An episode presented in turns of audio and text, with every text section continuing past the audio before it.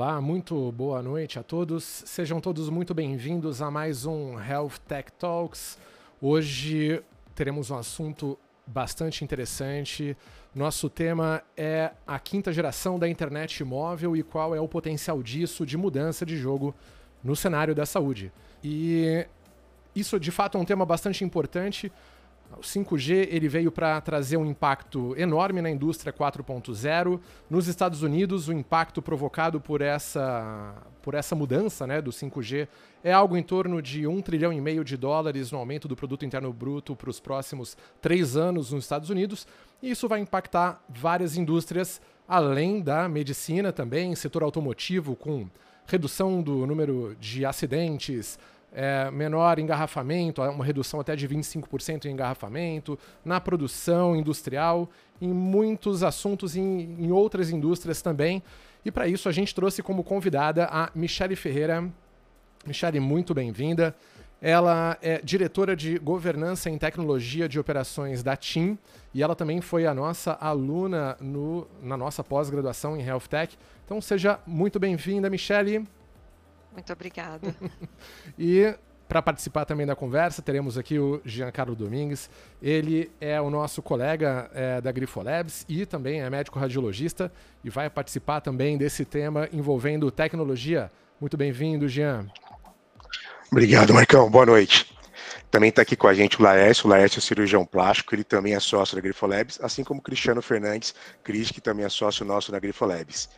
Para começar, pessoal, uma coisa que é interessante da gente mencionar é que a gente sempre, quando pensa em 5G, o Marcão já falou sobre isso, mas vou falar um pouquinho mais. A gente pensa que ele é só um 4G mais rápido. Só que não é só isso. Ele faz muito mais do que isso.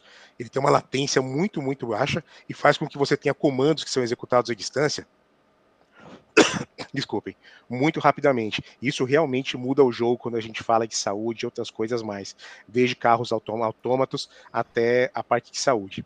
Mas agora vamos voltar para a nossa convidada, que é o mais interessante dessa reunião hoje, falando sobre esse assunto. Michele, vamos lá.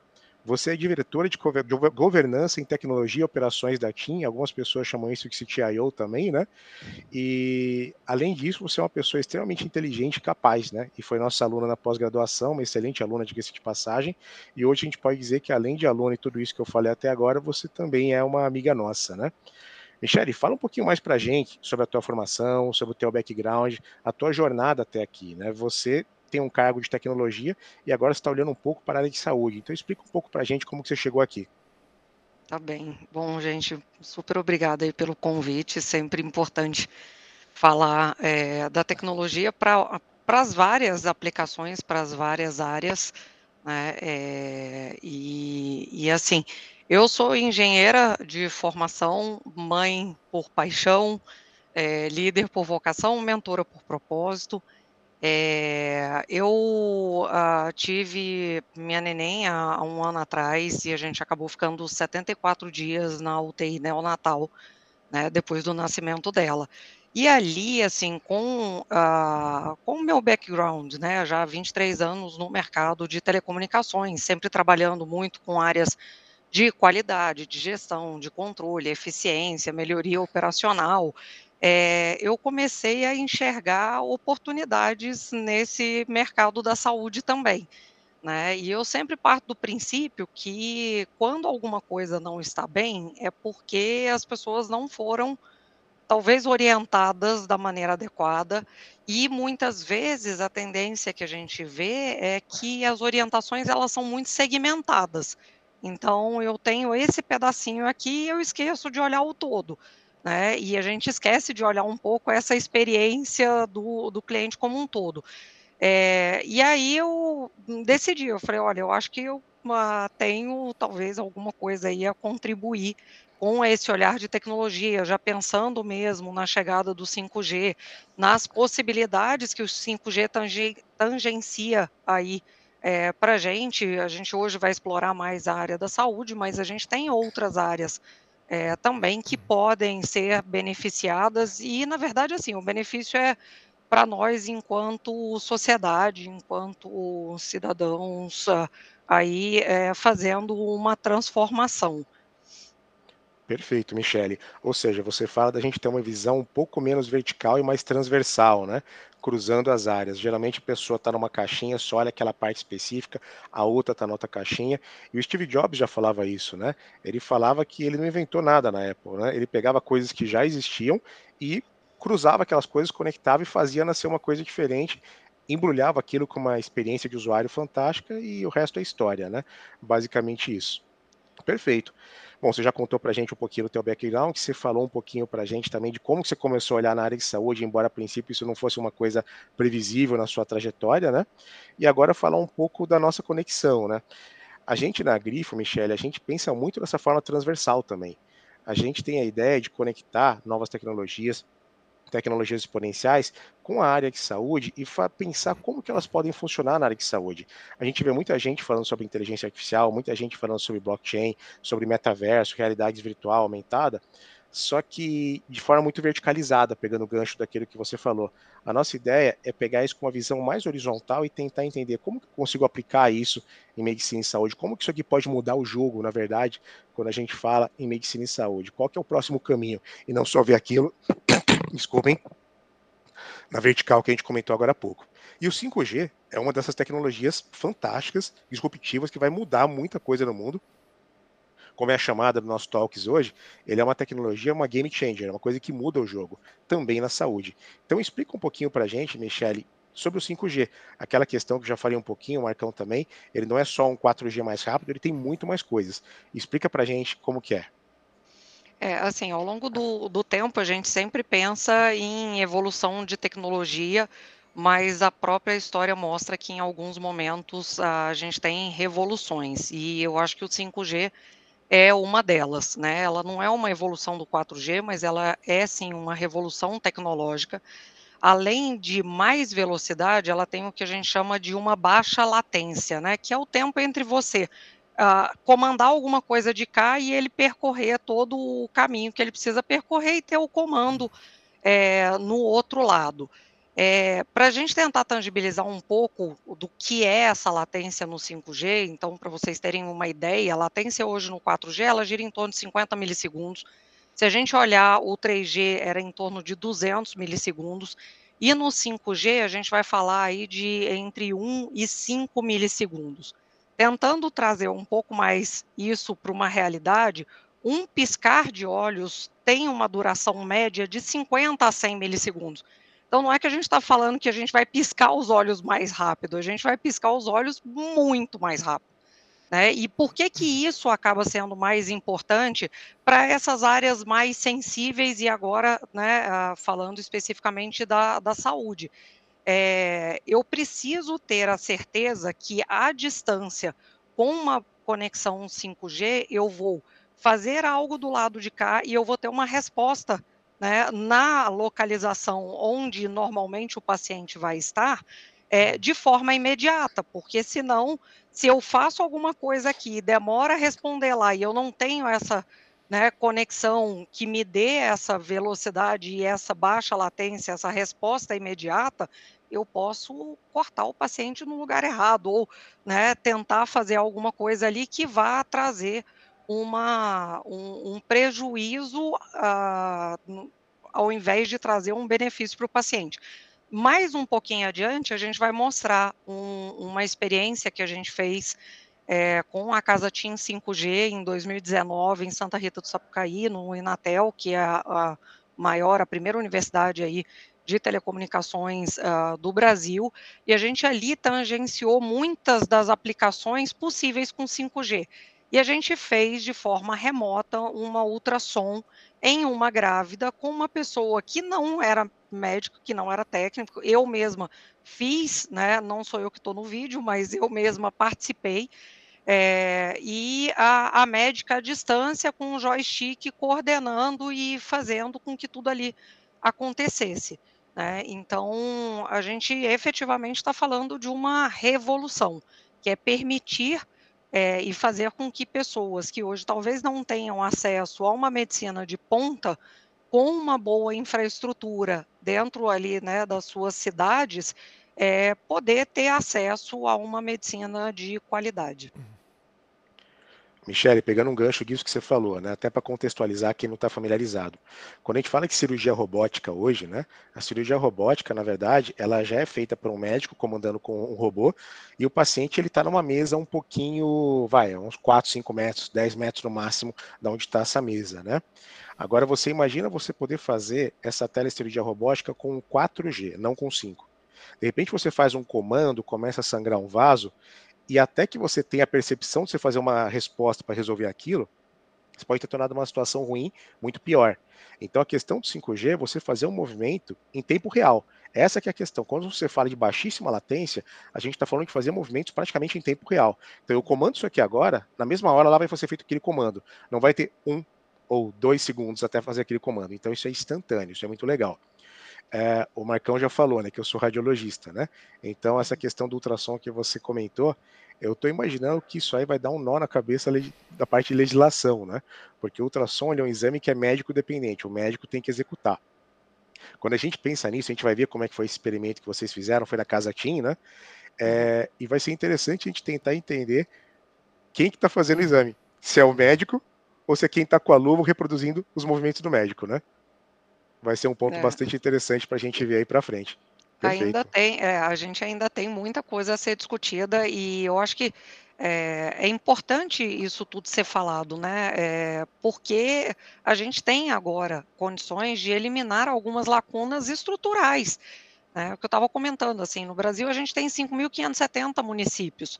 Se você for pensar em todas as especialidades da medicina, mais toda, né, funcionando 24 por 7, é, é quase impossível a gente imaginar que a gente vai ter um especialista em cada município com uma formação super específica, até porque hoje no Brasil a gente já tem né, um gap em relação à quantidade de médicos formados com a quantidade de residências médicas disponíveis. Uhum. Então, a gente tem que usar a tecnologia mesmo para dar uma maior abrangência, dar uma melhor qualidade para a saúde, mesmo em regiões é, mais distantes.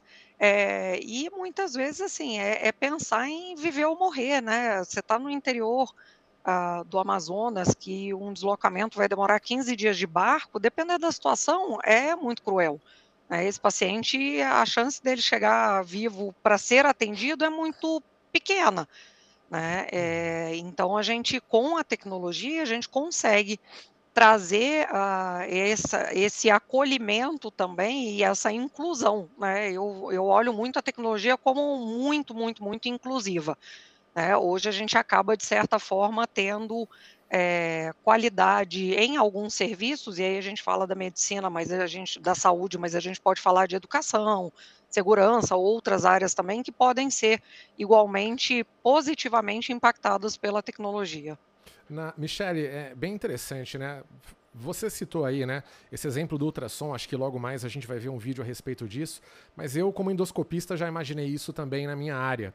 Acredito que toda a área diagnóstica, por exemplo, que envolva terapêutica, a gente vislumbra, por exemplo, um monitoramento ou um auxílio terapêutico à distância de um profissional que está realmente em outro município menos é, atendido né, por médico especialista e eventualmente a gente pode ajudar, inclusive na tomada de medida terapêutica durante um sangramento digestivo, por exemplo, já que a latência é muito baixa, né?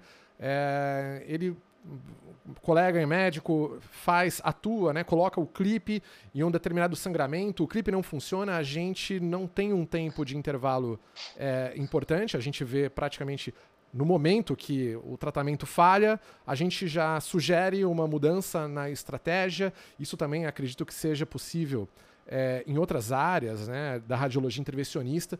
É, então, é um universo que, imagino, na medicina diagnóstica a gente já vislumbra com muita facilidade. E eu não sei, né? O Dr. Laércio é cirurgião plástico, né? Eu não sei o quanto que na cirurgia plástica o, robô da Vinci ele tem atuação, mas eu sei que ele atua, né, em algumas situações de diástase de reto também, né? Eu sei que existe o uso é, da Vinci, né? Conta um pouquinho, é, hoje, Laércio. Hoje a gente tem, tem pensado bastante no Da Vinci com, com a questão da, da, dentro da cirurgia plástica, com a questão do fechamento da diástase, né? Que é um tratamento que até então se exigia uma cicatriz longa ali de abdominoplastia e hoje, a depender do quadro clínico da paciente, é possível se indicar dessa forma. E o que eu vejo, é, assim como vocês estão falando, é que o impacto ele acaba sendo é, em toda a área da medicina, mas a gente vai continuar esbarrando numa questão que é de infraestrutura, como a Michelle trouxe.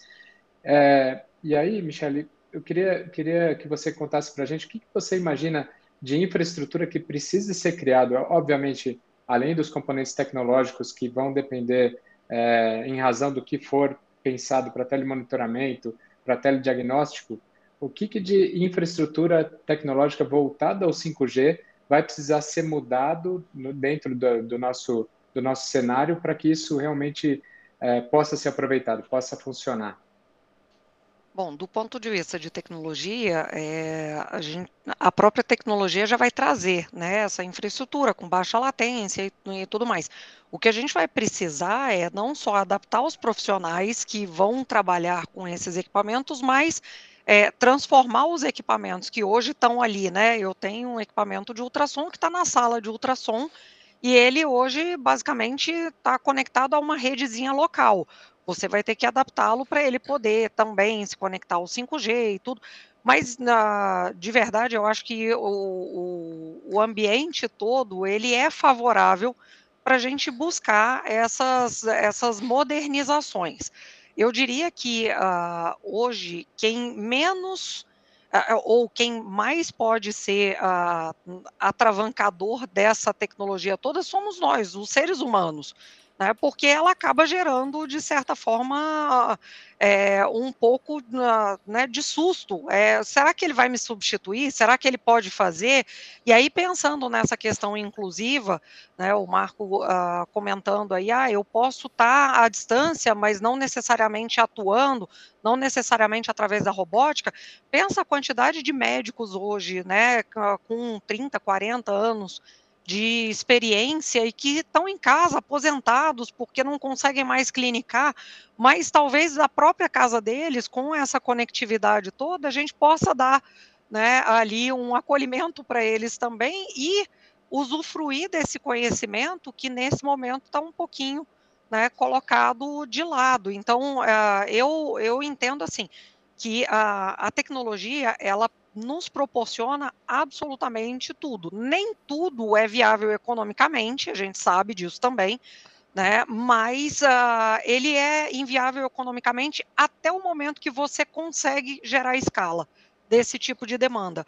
Então, uh, nós, como um país continental, né, com todas as dificuldades de infraestrutura que a gente sabe em relação à saúde, que é o nosso foco aqui hoje, é, tendo isso, é, é, gerar acolhimento mesmo para os novos médicos. A gente ah, tem aí né, estatísticas de que a, a nossa quantidade de médico por habitante é menor do que nos países já desenvolvidos.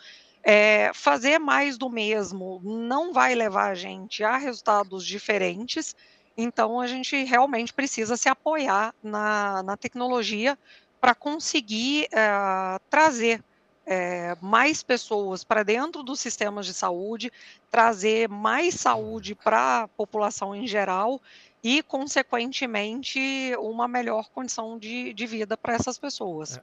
Michele, é, eu acho que você de, acabou de definir mais ou menos o que, que nós aqui, o grupo Grifolab, está fazendo aqui.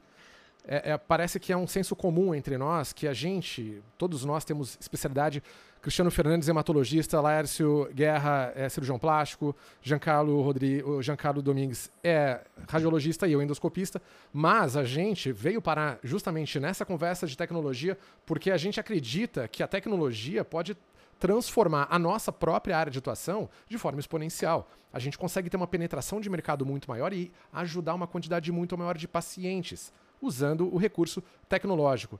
Então, essa, isso é uma definição muito interessante e eu, é o que eu acredito que atrai muita gente também para essa conversa, inclusive o 5G. É o que o Marcos Camunha falou, Michele. É, na verdade, a gente tem essa questão da gente olhar horizontal, né? Então não adianta você olhar vertical. A, gente, a, nossa ideia não é que o médico ele seja um profundo conhecedor, um profundo expert em inteligência artificial, mas que ele saiba como usar aquela tecnologia no dia a dia dele. Não faz sentido que a maior ativo de qualquer médico sempre vai ser, a, ele não só médico, qualquer profissional de saúde. O maior ativo dele é ser um profissional de saúde, seja qual for a especialidade dele. E ele sabendo dominar essas tecnologias disruptivas, a capacidade dele de entregar valor para as pessoas acaba sendo muito maior. Você comentou sobre a questão do custo, né? Realmente, toda nova tecnologia no começo, ela é proibitiva. A gente lembra quando é que custava um celular quando saiu. E hoje celular está completamente desmonetizado, né? Quando a gente pega aqueles 6Ds do Peter Diamandis, quando ele fala sobre os 6Ds das tecnologias disruptivas, um dos Ds é a desmonetização, quando as coisas ficam baratas. E a gente sabe que um dia essa tecnologia, e possivelmente não demore tanto, vão estar tá baratas, vão estar tá acessíveis a todo mundo. Então, pode ser que hoje pareça uma coisa, nossa, isso é muito caro. É, hoje pode ser que seja, daqui a pouco já não é. E quem se posiciona antes sai melhor sempre, né? Sempre. Não, e assim, uh, acho que a área da saúde como um todo, né, usufrui. Quando eu falei da minha experiência, é óbvio que eu não estava falando só dos próprios médicos, mas do ecossistema como um todo, né, dos técnicos, dos enfermeiros, do próprio pessoal ali, né, de farmácia, né, enfim, tem, tem todo um ecossistema por trás que uh, pode usufruir da tecnologia também para uh, a formação né, quando a gente fala de uh, algumas vertentes, saúde, segurança, educação, a gente fala de educação também na medicina. Né, é, hoje você pode, com a, com, né, a realidade virtual, realidade aumentada, fazer uma aula de anatomia sem necessariamente precisar ter um órgão né, físico ali na sua mão. Então, isso também é muito bacana, porque uh, ajuda um pouco a nivelar talvez não seja a palavra mais adequada, mas a dar as mesmas possibilidades e condições para as pessoas, independente de onde elas estejam. Né? E eu acho que a pandemia trouxe isso muito para a gente também, que é a, com conectividade, e por incrível que pareça, né, mesmo com distanciamento social, a gente conseguiu estar próximo de várias pessoas. E independente da, da distância geográfica, inclusive, né? Isso fez com que a gente estivesse cada vez mais conectado com pessoas que às vezes até estavam dentro da mesma cidade que a gente, mas que por N motivos da correria do dia a dia não tínhamos ali tanto contato, mas também resgatou muitas conexões em outras cidades. E eu acho que é isso, é pensando em um pouco do que a gente vem passando nesses dois anos de pandemia, em trazer e acolher cada vez mais. Né? Somos, uh, somos 5.570 municípios. É, e uma população de 206 milhões. Então, a gente tem muita gente aí para ser beneficiada, para ser acolhida, para ser inserida no, no sistema de saúde. Michele, um gancho disso que você falou, né? É, a gente costuma pegar as tecnologias que a gente já usa, controla, como é o, take, o took for granted, né? A gente acha que já está tudo certo, resolvido, sempre teve aquilo. Mas imagine como teria sido passar pela pandemia sem a possibilidade de você ter uma internet que não era um 5G, com certeza, mas já era uma internet que permitia trabalho remoto, permitia você manter contato com outras pessoas. Você imagina como é que teriam sido dois anos com as pessoas fechadas sem se comunicar, sem trabalhar, teria sido muito pior do que já foi, com certeza. É, eu sempre falei isso muito. Às vezes as pessoas falavam, ai, não aguento mais ficar dentro de casa e tudo. Eu falava, mas você já pensou no seu avô, seu bisavô, lá na Primeira, na Segunda Guerra na Mundial. Espanhola, né? né? Não, na, na, na, Primeira e Segunda Guerras Mundiais mesmo, assim, que as pessoas nem dentro de casa estavam seguras, né? Às vezes dentro de casa vinha uma bomba e pronto, né? A, gente, de certa forma, durante essa pandemia, dentro de casa a gente estava é, um pouco mais blindado, preservado, e eu acho que sim, a, a tecnologia, a conectividade trouxe um pouco de alento para isso tudo. É óbvio, muda a rotina, muda né, a maneira como você está acostumado, e às vezes nem era que, ah, não, eu saía sempre, né? Às vezes as pessoas evitavam de sair. E aí, com a pandemia, nossa, mas eu tenho muita saudade de fazer. É, a, a questão é essa, é que a gente, com a tecnologia, a gente pode mais.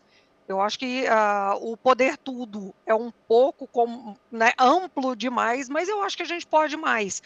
E, e de novo, uh, o que limita a possibilidade que a tecnologia traz somos nós, seres humanos. Então a gente tem que ser realmente disruptivo, e nesse ponto o Marco é, falou, né? E, e, eu sei que é o que a Grifo é, prega e faz no seu dia a dia. A gente viu isso muito durante as aulas né, da, da pós. E, e é isso, assim, é, é fazer uh, diferente, olhando de forma transversal, mesmo tendo as suas áreas de atuação bastante uh, né, verticalizadas. Uma coisa não impede a outra. Na verdade, eu acho que ela pode gerar essa alavanca com esse olhar mais cuidadoso, mais humano e, e, humanizando a tecnologia, a gente consegue mostrar os impactos positivos que ela traz. É por isso que a gente deu tanto match, né, Michele? A gente tem a mesma pegada, né? Muito. Michele, me fala uma coisa. Você comentou agora há pouco sobre a casa do futuro, na verdade, da TIM, não foi? E que vocês foi, testaram a já TIM 5... 5G que a gente isso. fez. Isso. Me fala um pouco mais sobre esse evento, o que, que teve de diferente pensando em 5G lá? Você já comentou a questão do ultrassom, né? Isso.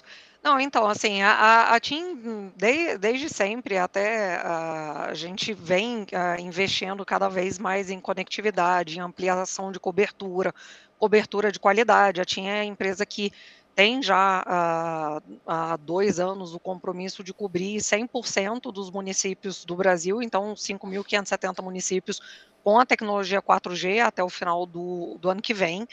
É, e a gente já vinha também testando muitas coisas do 5G, porque a gente precisa preparar o ecossistema inteiro né, para a hora que, a, que efetivamente a tecnologia está ali é, disponível.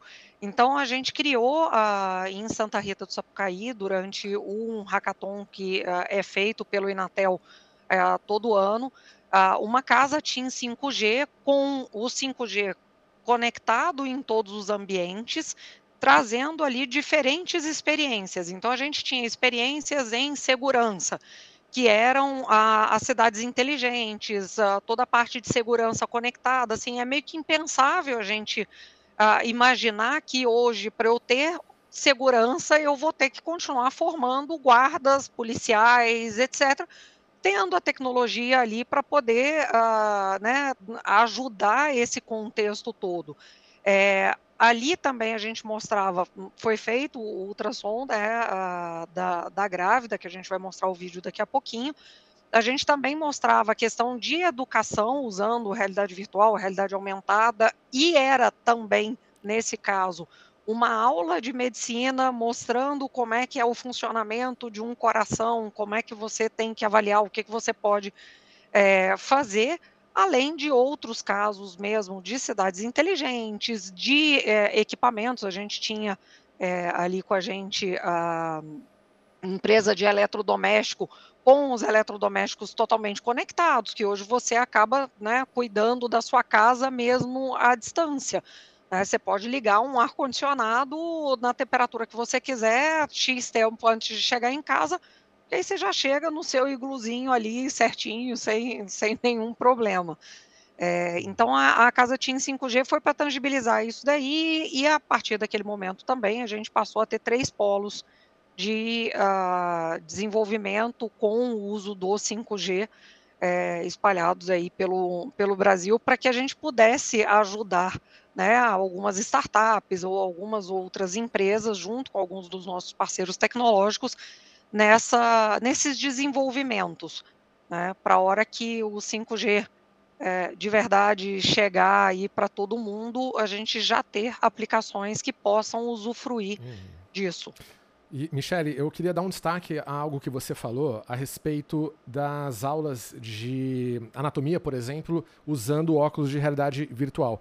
O 5G tem um, uma, um espaço tão importante nisso, principalmente porque, para você é, conseguir executar um software, ou seja, renderizar imagens de é, uma, um ambiente tridimensional numa aula de anatomia, a gente precisa de hardware pesado, uma placa de vídeo, uma placa gráfica pesada, para poder fazer o processo de é, apresentação da imagem tridimensional no óculos da pessoa que usa. Quando a gente lança mão né, da tecnologia de alta velocidade de banda e baixa latência, isso permite que eu use um óculos de realidade virtual e eu não preciso ter a placa gráfica nesse dispositivo. Eu posso distribuir um óculos sem ter um hardware tão caro, ou seja, eu consigo esparramar o uso do óculos para uma população muito maior e eu renderizo essa imagem de realidade virtual em uma placa à distância. E o tempo de entrega sendo com uma banda tão larga e com uma latência tão baixa, permite que eu use óculos de realidade virtual de forma fluida. Então acho que até nesse ponto, né, Michele, o 5G ele ajuda. Então até na realidade virtual para difundir o uso disso também ajuda, né, Michele? É isso? Michele, eu tenho certeza, certeza, que você entendeu isso muito bem que o Marcão falou. Mas eu acho que vale a pena deixar um pouco mais mastigado para o pessoal que não domina tanto o assunto, né, Marcão? É, é, o seguinte: se você tem uma velocidade de internet que ela não é tão boa, mesmo que seja um 4G, o teu óculos ele precisa ser um óculos com hardware, com equipamentos mais poderosos para processar uhum. a imagem dentro dele. Então ele fica um óculos maior, mais pesado, mais caro. Tá? Agora, se você tem um 5G que tem uma latência baixíssima e uma velocidade também altíssima, você pode fazer todo esse processamento das imagens que vão para dentro do óculos fora e ele transmite rapidamente. Com, com isso, o óculos ele vai tender a ser mais barato, mais leve e ele acaba sendo massificado, ou seja, de novo, cai naqueles 6Ds do Peter Diamond. Né? Você começa a democratizar, desmonetizar, fica mais barato e assim, é um círculo Virtuoso. Virtuoso, né? exato. Virtuoso, exatamente. O que a gente quer é exatamente isso, é ter um círculo, um ciclo virtuoso é, usando a tecnologia como, como base.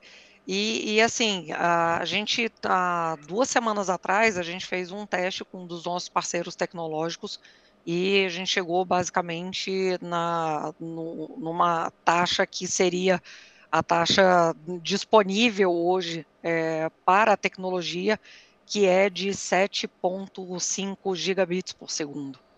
Né? É uma latência coisa. muito baixa. Então, assim, a, a, eu falo que a, o que limita a nossa imaginação. No uhum. fundo, no fundo é isso. Né? Tudo bem da imaginação que custa dinheiro, mas eu acho que quanto mais a gente democratizar e quanto mais a gente tiver esse olhar é, cuidadoso para aquilo que a gente pode efetivamente usufruir e uh, disponibilizar para as pessoas, quanto melhor. Né? É o que eu falo muito da humanização da tecnologia. A gente tem que mostrar para as pessoas que a tecnologia e a história mostra isso, não é que ela vem para substituir as pessoas, ela vem para deixar a nossa vida mais divertida, ou seja, é, aquilo que eu posso colocar para uma máquina fazer, a máquina vai fazer, e eu passo a ter a parte mais inteligente da história mesmo, né, que é esse uh, colocar sentimento, colocar a parte humana ali que a tecnologia nos aporta. E uma Isso, coisa, uma coisa, faz, né? uma coisa importante, né, Marco, que a gente estava discutindo e acho que a Michelle estava junto também, é o acesso a isso tudo, né? Que muitas vezes a gente vê tanta tecnologia e, e, e o fato de alguém estar tá usando aquilo em, em no, no, seu amplo espectro faz com que o outro possa ter dificuldade. A gente trouxe até o exemplo de campos de futebol, de shows grandes em que não se pega mais o 4G e você está ali sem acesso à internet porque está todo mundo usando aquela mesma, aquela uhum. mesma torre, não é isso, Marco? É, e eu, isso é uma coisa muito importante. Acho que todos nós já passamos por essa experiência de estar num show, né? Ou no campo de futebol, ou no estádio de futebol, e você sabe que ele pega o celular, mas ele, você não consegue conexão. Você fica offline. Porque o número de requisições para se conectar àquela torre de celular próximo é, extrapolam a capacidade do sistema. O 5G também muda isso, né, Michele? Aumenta o número de clientes, né? Se eu não me engano, até um milhão de clientes conectados por quilômetro quadrado. E isso tem um espaço muito importante. Não pensando apenas no celular, existe um outro mundo acontecendo que é a massificação é do IoT. Do IoT. É a massificação do IoT. A internet das coisas. Isso. E pensar que também a partir do momento que a gente tem o 5G em funcionamento e a possibilidade dos é, dispositivos é, usarem a rede de 5G para se conectar com outros dispositivos, tem que pensar nos é, dispositivos, as comunicações dispositivo a dispositivo, não passando por celulares, Exato. não passando por humanos, mas sim um IoT comunicando com o outro. E isso gerando dados e criando ainda mais um Big Data útil para nós, né? Exato. Não, é, é, é, de novo, é um mundo, um mar enorme de oportunidades. É, a gente passa a ter uma visão 360 graus na, em todos os aspectos é, da sociedade, como seres humanos, é, a quantidade hoje né, de, de população existente, ela, se você for pensar nos dispositivos conectados, pensando aí em 10, 15 dispositivos por uh, pessoa, é exponencial, é muito uhum. grande. E é muito bacana, né? Assim, eu acho que é, permite a gente fazer uma série de coisas. Tem a questão, às vezes, das pessoas entenderem, ah, isso aqui é muito invasivo, é, a Alexa fica me monitorando, mas a Alexa também salva, né? Ela uhum. já salvou pessoas nos Estados Unidos seja por conta de violência doméstica, seja por conta da pessoa passar mal mesmo. Uhum. O próprio Apple Watch também já fez isso. Então, assim, é, o, o, que eu acho muito bacana da tecnologia é ela ser totalmente uh, ampla, que ela possa estar ali acessível e disponível para as pessoas e que as pessoas optem por utilizar determinados caminhos ou, não. Né? É, o, que, o que é ruim é a gente pensar que em algum momento é, poderíamos ter feito mais, poderíamos ter né, ajudado um pouquinho mais nessa evolução e por medo ou por receio, enfim, é, isso não, não aconteceu. Michele, eu sou radiologista, eu estou curioso, me mostra o vídeo. Você consegue abrir daí, Marcão? Ah, Michele, é melhor. É, eu, tenta abrir você. Você tá com ele fácil aí? Eu pego aqui eu, eu acabei não. Eu não fiz o download dele aqui, então acho que vai dar na mesma. Tá. E eu tô com um monte de janela aberta ao mesmo tempo aqui. De um monte de monitor, né, mano? É, tem três aqui. Só um segundinho. Sem problema. Enquanto você procura, Michele, de novo, né? A gente começou a falar de 5G, cobertura de celular, a gente começou já a falar de IoT de novo, né? Na hora que você começa a amarrar essas tecnologias todas com uma visão transversal que as coisas começam a acontecer, né? Começam a acontecer, não é na hora que sai a tecnologia, é na hora que você começa a amarrar e torná-las úteis, usa, uh, com uma usabilidade muito maior para a população. É aí que a coisa Exato. muda. Exato. Bom, deixa eu tentar compartilhar aqui então a, a tela com vocês. Compartilha o som também, viu, Michelle? Sim. Tem a opção de clicar, né? Tem sim.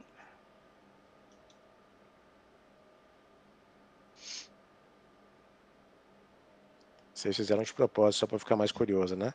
É. O Marcão tinha acesso ao vídeo e não mostrou, né? Pois é, eu, não foi? Eu ia fazer o download antes, não fiz, né?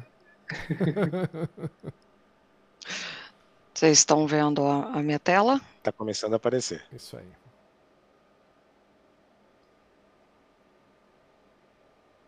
Já está aparecendo?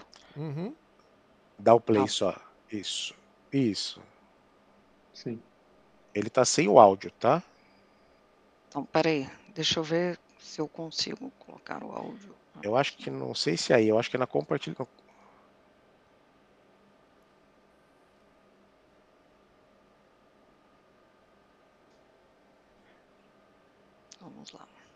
Isso, vamos ver se agora vai. Senão, o áudio, na verdade, de fundo é uma música e eu vou ajudando aqui a narrar. É, a narrar. Isso. O Laércio canta muito bem, ele pode fazer uma trilha sonora de fundo enquanto você comenta. vamos, vamos, na narração vamos. dela que vai ser melhor. Vamos lá, vamos. Então aqui era a casa, né, é, onde a gente montou todo o ambiente com a conectividade 5G na cidade de Santa Rita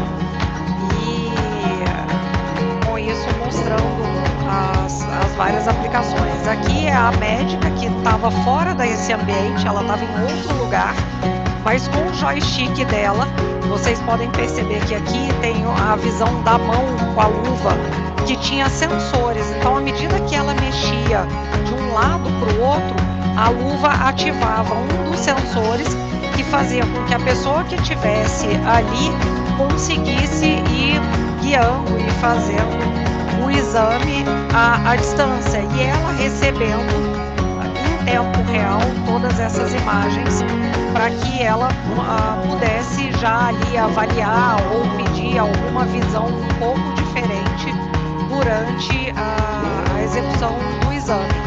Então é uma luva com vários sensores que à medida que a médica mexia ali o joystick dela, cada um dos sensores era ativado e aí você sabia se você tinha que ir um movimento em qual dos sentidos para que ela pudesse então ter essa visão é, completa do exame que estava sendo realizado à distância, ambas, né, cada uma num lugar diferente, todas elas conectadas através é, do 5G e a gente nesses exames chegou aí a uma taxa de mais ou menos 800 megabits por segundo.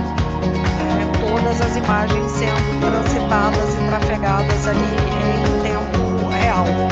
Então aqui estava a visão que uh, ela mostrava a, a luva e a própria médica conseguia também ali naquele momento né, visualizar o sensor que a luva estava ativando à medida que ela mexia nossa, a, a, joystick. E a importância dessa baixa latência do 5G é até para esse feedback na luva da operadora sentir para que lado ela deveria mover.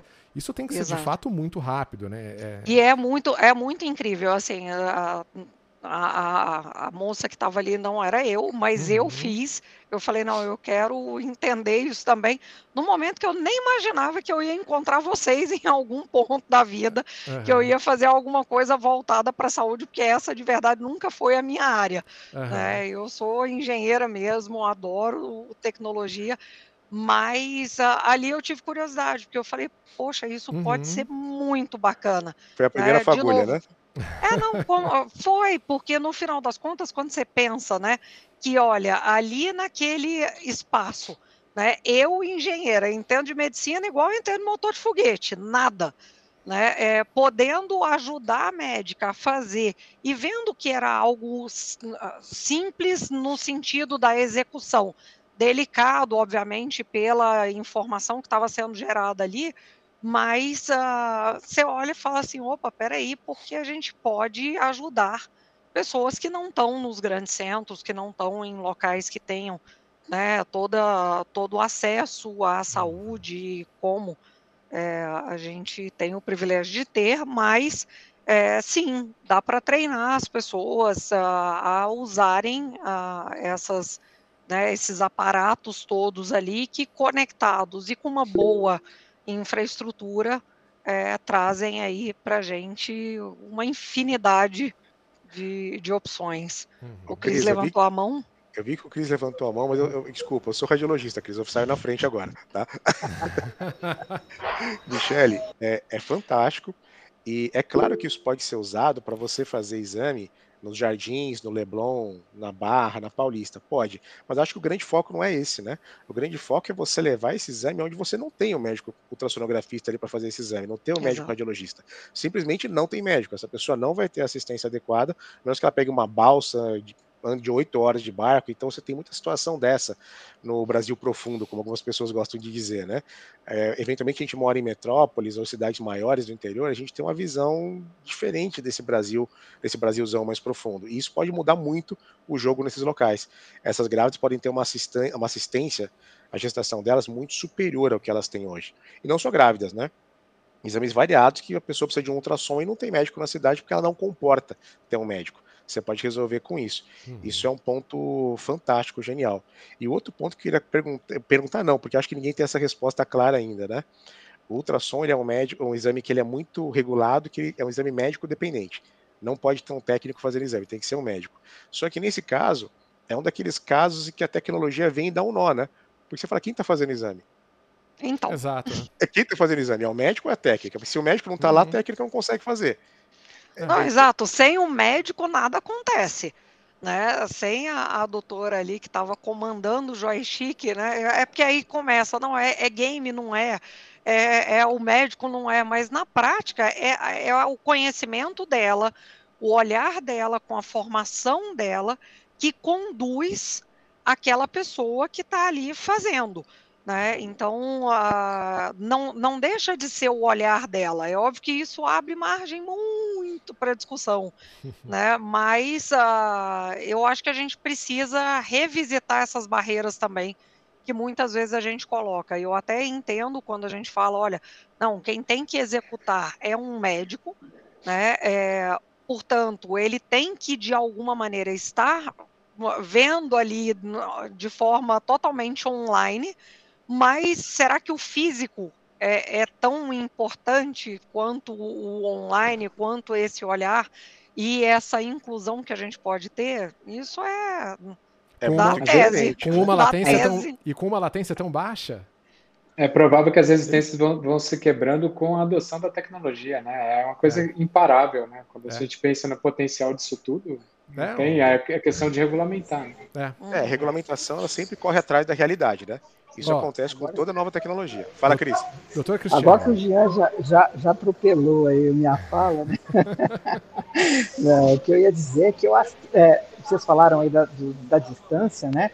Mas eu pensei também numa coisa que a gente não para para pensar, mas mesmo nas grandes metrópoles, imagina o atendimento a um acidente.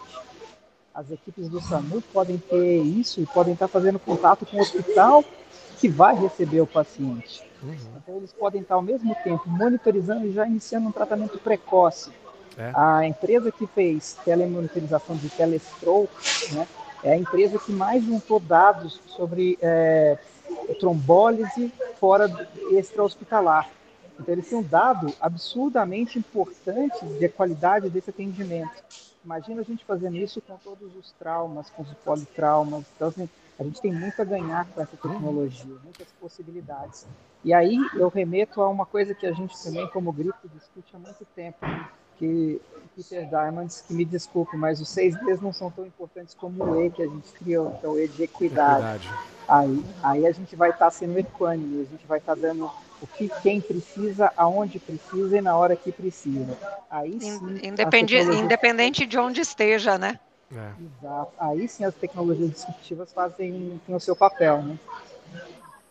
Perfeito. É, e, e eu acredito de verdade nisso, assim a gente não vai mudar o jogo fazendo mais do mesmo, né? Ou fazendo nos modelos tradicionais. E é isso. A gente tem né, um campo super vasto a ser explorado. É, dificuldades uh, acontecerão, né, é, porque é natural toda vez que a gente. Todo mundo ama mudança. Né? Até a gente falar, então tá, então vamos mudar. Ah, não, veja bem, não é assim e tudo é natural, né? Do, do ser humano também é, é quase que uma cautela uhum. é, nesse, nesses movimentos, mas a gente precisa fomentar. A, a, gente chegou num ponto da conversa que o, o Anderson Silva, aqui via chat no YouTube, ele falou, e é real. É, o 5G de fato será a tecnologia que irá habilitar a quarta revolução industrial.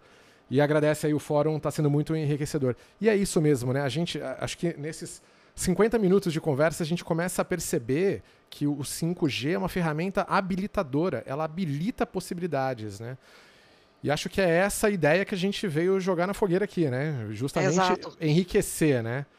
Semana passada eu tive um, um evento com o com meu time e em um, um dos painéis que a gente fez ali, a gente falou que é gerar uma coceirinha mental, uhum. né? Que é deixar ali todo mundo um pouco com essa vontade de pensar em soluções, em uhum. como a, adotar isso e como defender também, porque muitas vezes é, é isso, assim, a, o, o, adotar uma nova tecnologia, mudar uma, um status quo, depende muito das pessoas se apropriarem dele, uhum. né, e falarem, e buscarem, convencerem, e se a gente tem né, a convicção de que esse é o propósito adequado, uhum. é, sigamos uh, com ele. É. E acho que o Cris trouxe uh, né, para acho que englobar aí tudo que a gente estava falando, isso assim, é, é um pouco do viver ou morrer. Uhum.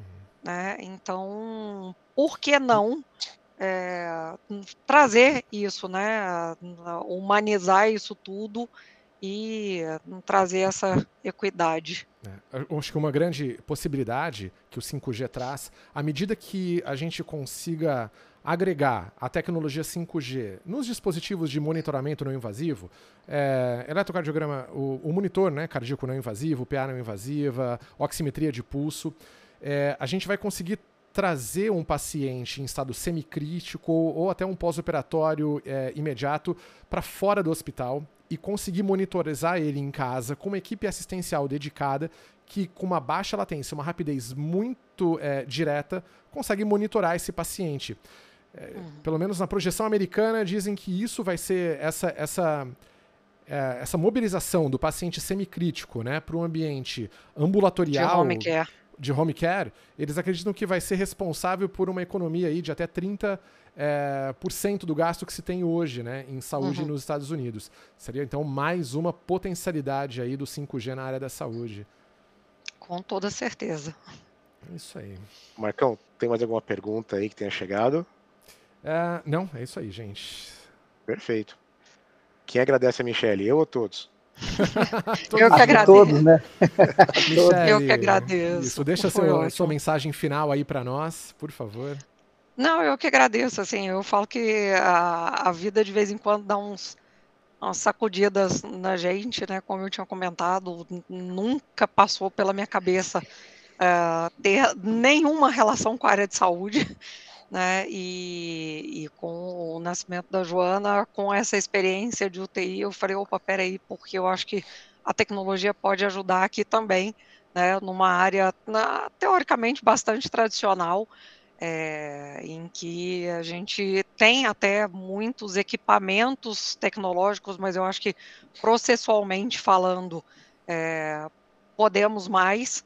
Né? E aí, pesquisando, cheguei a, até vocês pela pós, foi uma jornada muito bacana, incrível. Então, assim, também tenho muito, muito, muito a agradecer a vocês e obrigado pelo convite, pela confiança né, em poder ajudar aí a trazer um pouquinho dessas informações para vocês. Michele, como a gente falou um pouco antes, a gente tem muito match de propósito, né? A gente tem muito match de você usar a tecnologia para melhorar a vida das pessoas. Então, acho que essa nossa conversa era inevitável. Desde lá do comecinho, lá da nossa pós-graduação, eu já falava, vai dar alguma coisa. E deve dar mais coisa ainda, mas deixa para lá. muito bem. Michele, obrigado. Muito Não, obrigado. Eu... Michele, muito é, obrigado. Coisas... Fala, pode falar, Cris.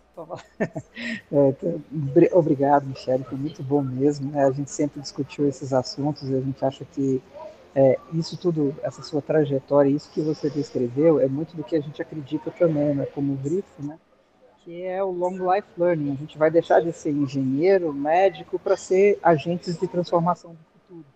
E a gente vai precisar aprender e reaprender todo dia um pouco mais. Isso vai ser para todos os seres humanos. Então, o papel da educação vai ser extremamente importante da agora para frente. Eu acho que é, nós cinco aqui somos a, a, a prova disso, né? que não, não tem é, boundaries, não existe mais limites para a gente. A gente tem que saber de tudo um pouco e muito de tudo e aprofundar cada vez mais. Então, é, a gente fica muito feliz com, com a, a sua evolução, que foi gigantesca. Você já era grande e agora está maior ainda.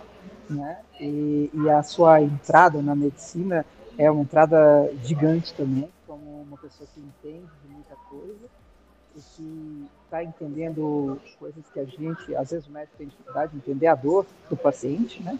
Então isso é muito importante e isso é transformador. Então acho que você, a gente tem muito orgulho de ter te conhecido, ter você como aluno foi uma honra para todos nós, mas é, como pessoas, para nós todos foi muito bom mesmo. Muito obrigado e parabéns. Obrigado. É isso aí, gente. Esse foi mais um Health Tech Talks. Quero agradecer a todos vocês aí que assistiram e participaram do chat e encontrem a gente nas redes sociais e nos encontramos em breve com mais uma conversa. É isso aí, gente. Um grande abraço a todos vocês e até a próxima. Tchau, tchau. Boa noite, pessoal. Obrigado. Tchau, tchau. Boa noite. Obrigado, Michele. Obrigada.